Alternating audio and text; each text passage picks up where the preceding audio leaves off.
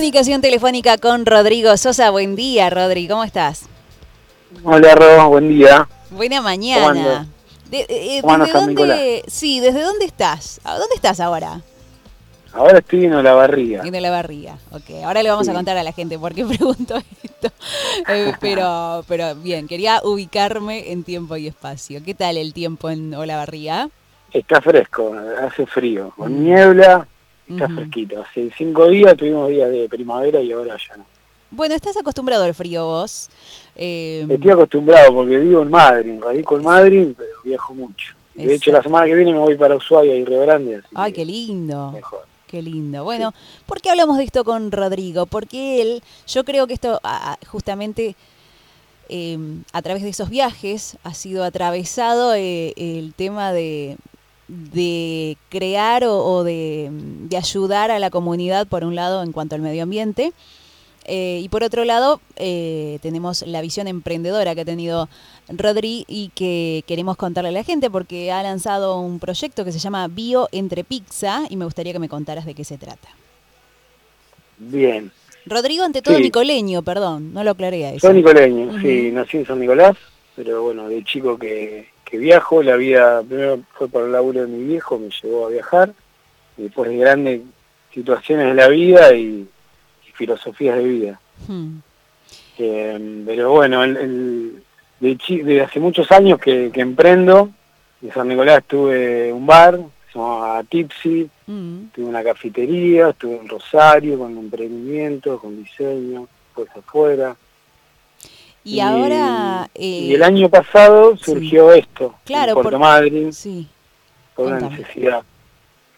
Eh, renegando el dueño del restaurante en el cual yo asesoraba eh, por el precio del famoso cosito de la pizza de plástico, eh, lo, observaba desde el punto de vista del diseño y, tenía exceso de material, estructura y demás, y la contaminación del plástico.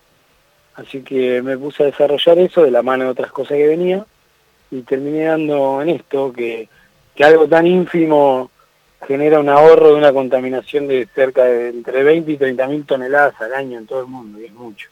20 mil y 30 mil toneladas al año, es muchísimo. Por el cosito, estamos hablando del cosito de la pizza, le decimos así el cosito, eh, para que la gente se ubique, ¿no? El que va en el medio de la pizza, que además, eh, esto vos me contabas que lo viste en, cuando vivías en Puerto Madryn ahí surgió la necesidad. Claro, pero eso lo, se veía, digamos, en la, en la playa, se veía que contaminaba o es simplemente que se pusieron a pensar en que esto era excesivo.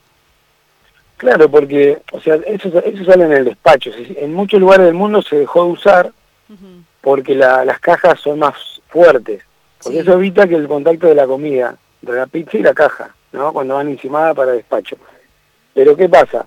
Para evitar el uso de eso, la caja tiene que ser más fuerte. Y para que sea más fuerte hay que usar más material. Sea como sea, el uso o no uso de eso hoy genera contaminación. Porque la producción del cartón también es muy contaminante. Te iba a preguntar, ¿no era mejor el cartón que entonces el plástico? Eso siempre va Claro, a pero para fabricar el cartón necesitamos máquinas. Y para generar máquinas y celulosa y, procesos químicos que contaminan. Entonces, desde por ejemplo, en el, y esto no sé cómo estamos de tiempo, pero el, uso del vidrio es muy contaminante en, muchas ciudades. De hecho, en Ushuaia estoy en un proyecto logístico y, viendo cómo solucionamos eso. Allá no se usa las botellas retornables.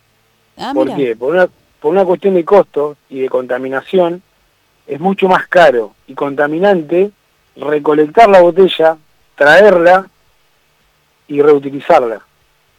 Entonces, eso genera una huella de contaminación que la, gente en lo cotidiano no, no lo sabe y, con el plástico pasa lo mismo. El plástico no, no se va a dejar de utilizar porque proviene del petróleo. Entonces, no es que tenemos que dejar de usar plástico, sino que tenemos que dejar de contaminar con plástico. Claro, saber reutilizar. Ese mensaje, esa, esa concientización es fundamental. Sí. Entonces, nosotros no venimos a a, generar que se deje de usar el plástico. Pero sí que se use en algo eh, absurdo, como ese cosito de la pizza, porque después termina el techo de basura y no tenemos un país o, no tenemos un planeta Tierra el cual trata el residuo correctamente. Entonces tenemos que tratar de evitar eso. Entonces, en vez de usar el cosito de la pizza, no sé, hacer un juguete y que termine en, la mano de un niño al menos, pero no en, en la tierra. Ahora, el cosito de la pizza, ustedes lo han transformado y, bueno, están presentando esta opción biodegradable. Es biodegradable, sí. Utilizamos madera de álamo y de pino, que es lo que se usa hoy en los palitos de helados y en la medicina.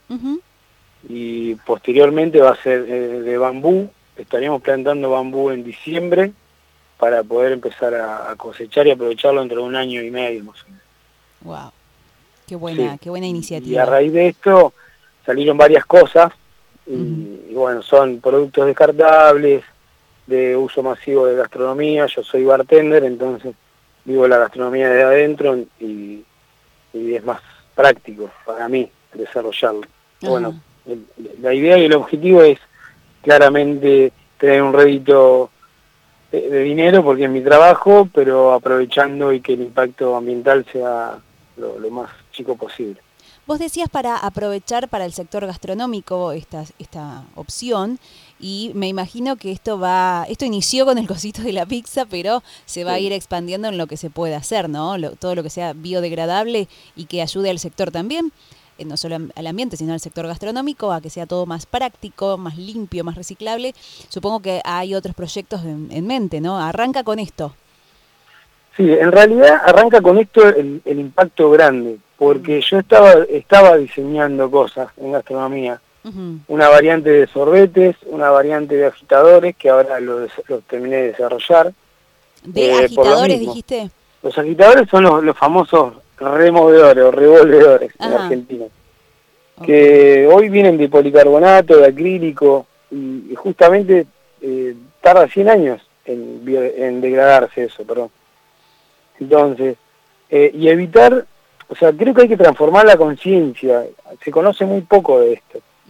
y, en cuanto a los sorbetes pasó lo mismo. Yo viví en México y allá el boom era muy fuerte hace algunos años con el tema de los sorbetes, porque la gente lo tiraba en la playa, los animales acuáticos eh, se comían los sorbetes, se intoxicaban o no podían comer y se morían. Sí, es tremendo. Bueno, es por eso que ahora los prohibieron, ¿no? En los bares bueno, y pero ahí ahí es donde donde radica el error, porque si no deberíamos dejar de usar el 99% de las cosas que usamos.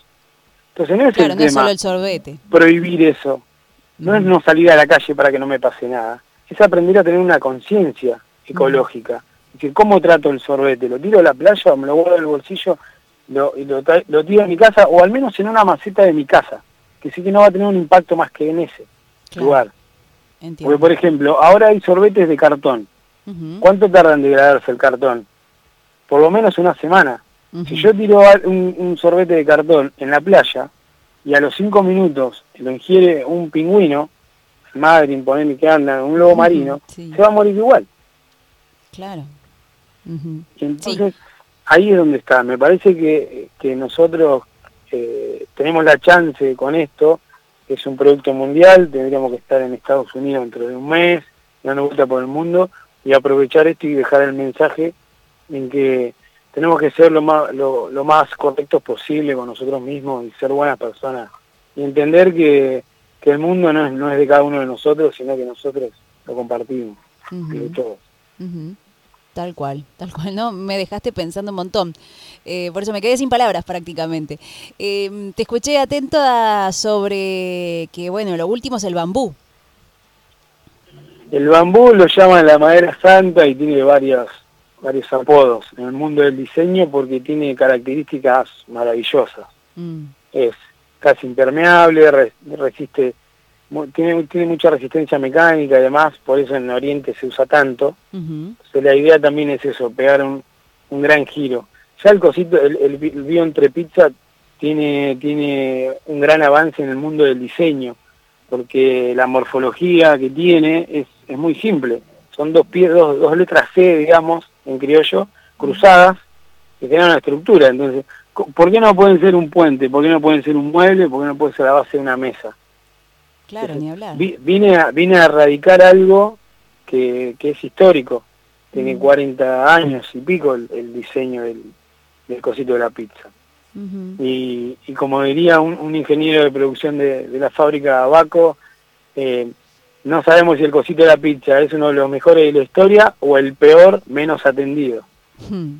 Sí. en esto pasa en miles de cosas. Creo que hay diseñadores en todos los hogares, en todas las personas, y, el mundo del, diseño merece ser atendido. Hoy seguimos yendo a hospitales y clínicas con una, con una cama incómoda y una persona de 80 años no se puede subir. Eso no tiene que pasar. Mm.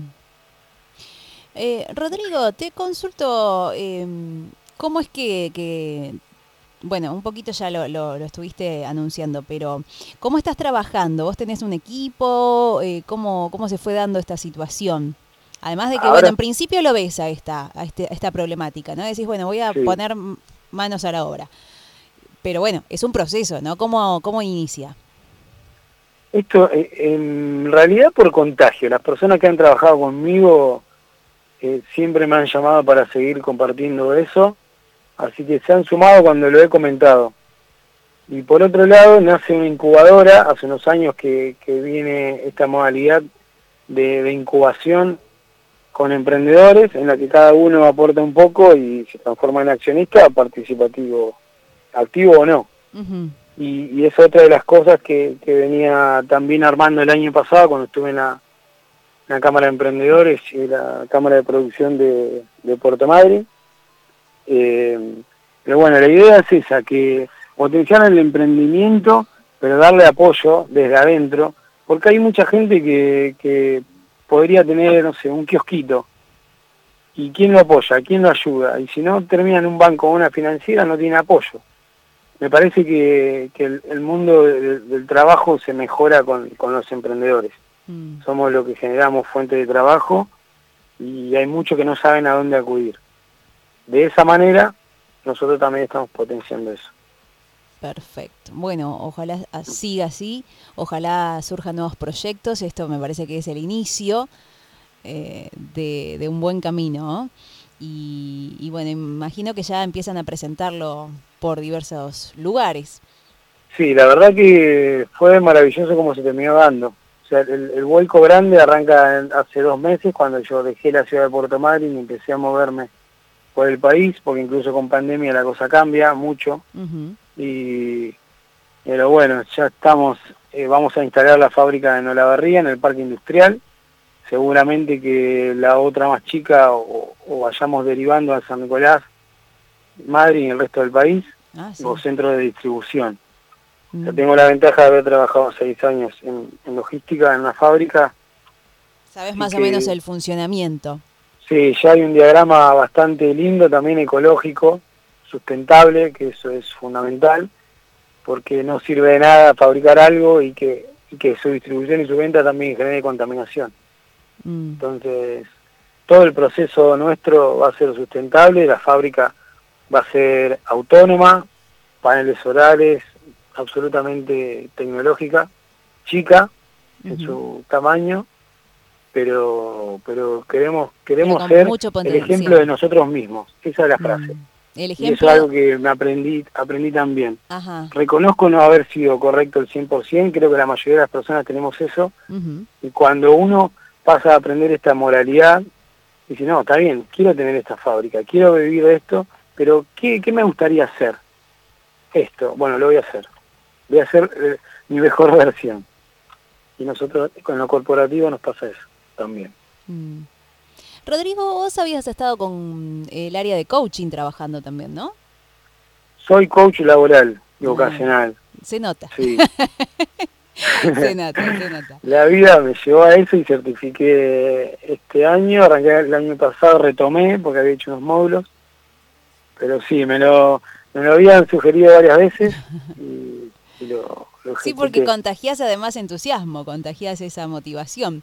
Eh, el poder encontrar algo que, bueno, primero que lleva un tiempo encontrar, si queremos hacer algo novedoso y algo distinto, lleva un tiempo encontrar qué, ¿no? Después también lleva encontrar, tiempo encontrar qué me gusta, qué estoy dispuesto a dar, qué, bueno, son un montón de factores, ¿no? Sí. Pero, pero bueno, quienes se animan y quienes inician ese camino, creo que no se arrepienten. Y si no, bueno, lo intentaste. Tal cual. Sí, básicamente, y utilizando esto del coaching, es derribar eh, las cosas culturales que, traemos. Hoy lo que, los que hemos vivido afuera aprendemos en, la nada misma lo que, lo que somos. No mm. somos lo que dice la gente, no somos lo que dirán, no, somos, no somos la moda. Y en el, en el emprendedurismo también entra eso.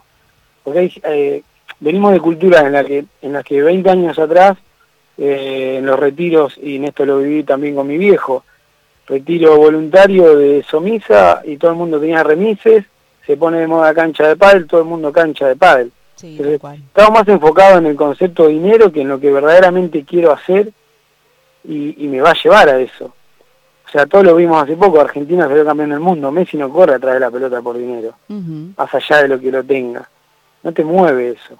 Entonces tenemos que sembrar eso y transmitir que la gente sea lo, más profesional posible yendo detrás del camino de lo que quieren ser, o lo que quieren lograr, o lo que les gustaría hacer, que también es dinámico y cambiante.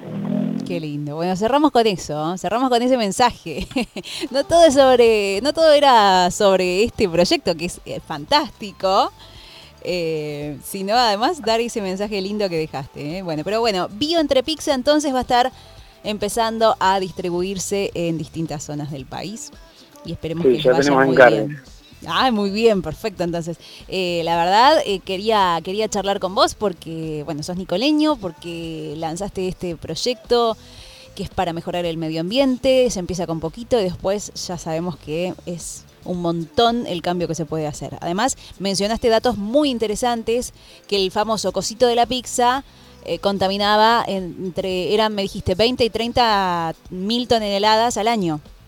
Hoy sí, los números dan eso, e incluso el censo de hace un año y medio, antes de la pandemia, así que hoy debe estar un poco más que eso. Sí, bueno, y un montón de datos interesantes que la verdad que nos vino súper bien conocer, así que te agradezco un montón esta comunicación eh, y gracias, gracias por tomarte el tiempo. Bueno, gracias Rob. Saludo grande y bueno, cariñoso Nicolás. Banquemos Muchos éxitos. Emprendedurismo. Banquemos el emprendedurismo tal cual, adhiero. ¿eh? Un abrazo enorme. Abrazo gigante. Hasta pronto. Rodrigo Sosa, lo escuchaste. Qué lindo mensaje que dejó. Para pensar. Ser que como